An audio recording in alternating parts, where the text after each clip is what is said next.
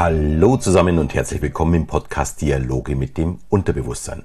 Der Podcast, in dem du erfährst, wie du funktionierst und was du mit diesem Wissen zukünftig anfangen kannst. Mein Name ist Alexander Schelle und heute geht es darum, ob sich Schimpansen nicht nur unterhalten können, sondern auch tatsächlich eine Sprache haben. Ja, wer mir schon länger folgt, weiß vermutlich auch, dass ich mich nicht nur für ja, den Menschen an sich äh, interessiere, sondern auch für Tiere. Und dann natürlich, ob sie denn intelligent sein können und wie sie denn miteinander kommunizieren. Und daher möchte ich auch etwas ja, erzählen, das mich total begeistert und erst jetzt im Mai 2022 vom Max Planck Institut für evolutionäre Anthropologie veröffentlicht wurde. Die Forschenden beschäftigen sich mit der Kommunikation von 46 wildlebenden Schimpansen und analysierten dabei 4800 Aufnahmen, um die Kommunikation in dieser Schimpansengruppe ja besser verstehen zu können. Und die Schimpansen gaben unterschiedlichste Laute von sich. Ein Grunzen, ein Bellen, Rufe, Schreie, Wimmern, so ein Lippenschmatzen und natürlich auch Brüllen. Und dies mit unterschiedlicher Intensität und in Kombination von diesen erkannten zwölf verschiedenen Lauten. Und aus diesen Lautkombinationen ergaben sich 380 Begriffe oder wie wir sagen würden, äh, Wörter. Da manche Laute immer wieder an der gleichen Stelle zu hören sind, ist auch eine Satzregel oder Grammatik nicht gerade ausgeschlossen. Also es würde sehr, sehr gut dazu passen. Und vielleicht könnt ihr euch auch noch an den Dokumentarfilm Kampf der Kriegeraffen erinnern. Den habe ich in der Folge 263 besprochen. In dem Film wurde eine ja, Schimpansengruppe 20 Jahre beobachtet und die Verhaltensweisen studiert. Und wir haben ja festgestellt, dass sie uns Menschen extrem ähnlich sind. Und dass auch die Charaktere ja, der unterschiedlichen Individuen in dieser Gruppe wie bei uns Menschen sehr, sehr unterschiedlich waren.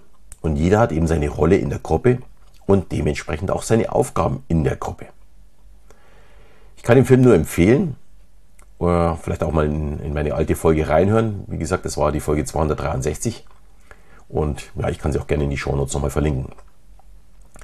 Und die Intelligenz von Tieren wird schon sehr, sehr lange untersucht.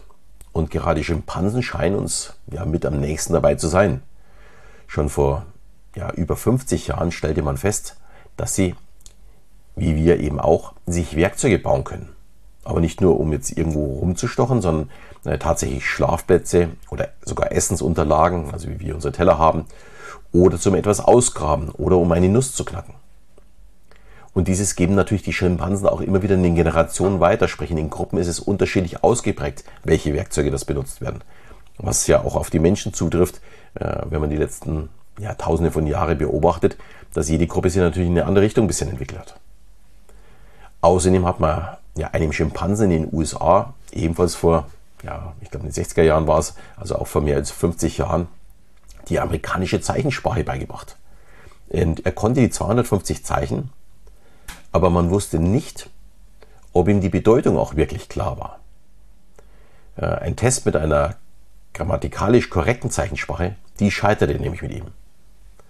Was man aber weiß, wie sie sozial miteinander umgehen, wie zum Beispiel Futter geteilt und getauscht wird. Sogar eine Bezahlung Fleisch gegen Sex war ganz klar zu erkennen. Gut, gibt es bei uns ja schließlich auch. Das ist jetzt nicht unbedingt Fleisch, bei uns wird Geld getauscht, aber es ist im Grunde ganz deutlich diese Ähnlichkeit zu uns. Und man muss auch ganz klar sagen, Schimpansen sind nicht die einzigen Tiere, wo wir von Intelligenz sprechen. Dafür gibt es eben den Spiegeltest, habe ich auch schon mal hier berichtet, wo einem Tier ein Fleck auf den Körper gemacht wird und geschaut wird, ob das Tier den Fleck im Spiegel erkennt und versteht. Äh, dass sich der Fleck eben auf einem selbst befindet und nicht auf dem Spiegel oder woanders drauf. Äh, wir Menschen können das auch erst übrigens mit circa zwei Jahren. Vorher können wir Menschen auch äh, diesen Spiegeltest nicht bestehen. Und neben unterschiedlichsten Menschenaffen können das auch Elefanten, Elstern zum Beispiel, Schweine äh, oder auch Delfine und Orcas. Und da bei den Orcas ist es auch ganz spannend. Die haben nachweislich auch eine eigene Sprache. Und die können sich sogar anpassen und die Sprache verändern um beispielsweise mit einem Delfin kommunizieren zu können. Dies hat man festgestellt bei drei Schwertwalen, die zusammen mit Delfinen gehalten wurden und wo sich die Laute, die sie von sich gaben, immer mehr den Delfinen anpassten. Und wenn man es genau betrachtet, haben sie in diesem Zeitraum eine Fremdsprache gelernt. Ich muss gestehen, ich finde sowas echt unglaublich und zeigt auch, äh, was wir alles noch nicht wissen und wo wir es vielleicht noch hinkommen. Und mir ist natürlich klar, du wirst dich jetzt vielleicht fragen, was soll dir denn das Ganze helfen? Nein, du sollst jetzt nicht wahrlich lernen. Mir geht es darum, einfach zu erkennen, dass Intelligenz auch etwas ist, an dem wir arbeiten sollten und das ständig, ja, und wir uns ständig weiterentwickeln sollten.